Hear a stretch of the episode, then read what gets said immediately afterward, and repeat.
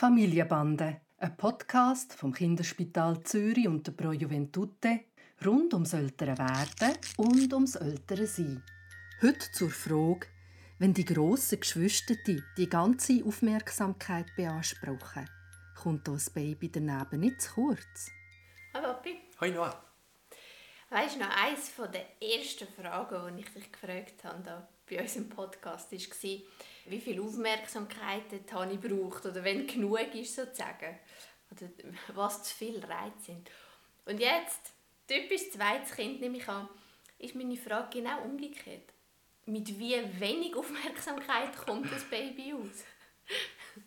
also es ist ja so, wenn der Tani und der Nave zusammen sind, habe ich wirklich das Gefühl, ich schaue, dass der Nave seine Grundbedürfnisse gestillt bekommt. Er hat, wenn er Hunger hat, dann stille ich ihn und wenn er eine volle Windel hat, und ich ihm die Windel wechseln. Aber sonst nimmt der Tani so viel Platz ein. Weißt, er kann schwätzen, dann reden wir mit ihm. Und ähm, sogar wenn ich am Stillen bin, dann versuche ich nebenan Tani ein Büchlein zu erzählen. Und er ist einfach, er kann, kann ja auch viel besser sagen, was er braucht. Eben mehr als nur Grundbedürfnis. Und hat halt aufgrund von dem viel mehr Aufmerksamkeit. Aber nur, wo ist denn Nave, wenn er wach ist, denn? Bei uns. Also, und das ist eigentlich die Antwort.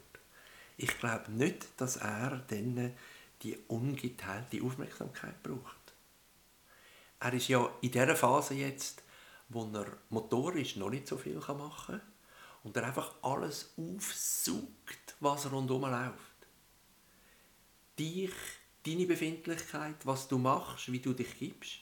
Und jetzt hat er oh, nicht nur dich und den Papi, sondern da ist ein Kind, das altersentsprechend noch nöch ist zu ihm.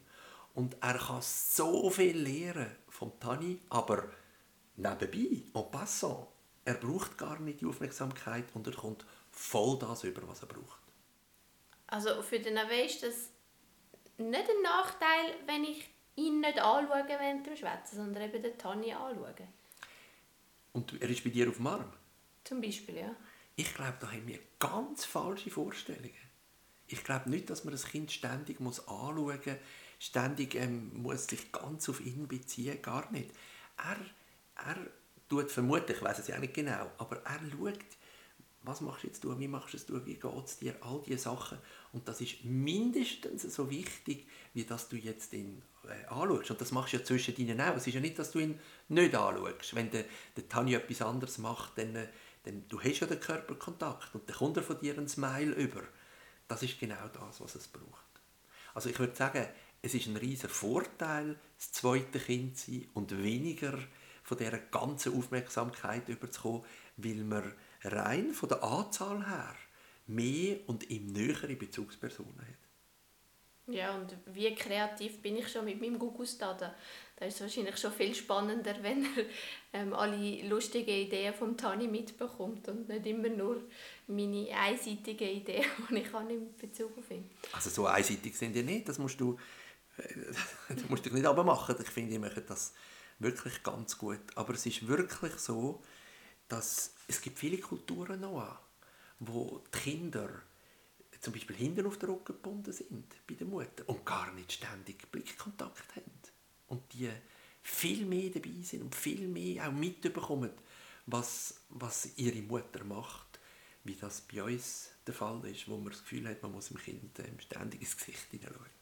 Ja, das, das tut noch gut zu hören, weil ich habe wirklich tut er mir fast ein bisschen leid, weil ich das Gefühl habe, er kommt zu kurz. Aber es stimmt, er ist eigentlich überall dabei und äh, wird ja gleich eben liebevoll in den Arm genommen oder er spielt nebendran und hat irgendwie vielleicht noch eine Hand auf dem Bauch oder so. Und zu wissen, dass das genug ist für ihn und er von dem profitiert, das ist sehr angenehm.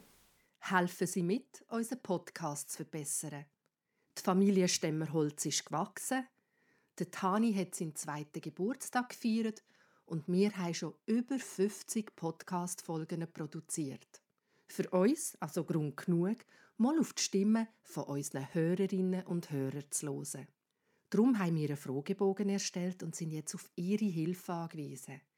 Der Link zum Fragebogen finden Sie auf unserer Webseite www.elternberatung.projuventute.ch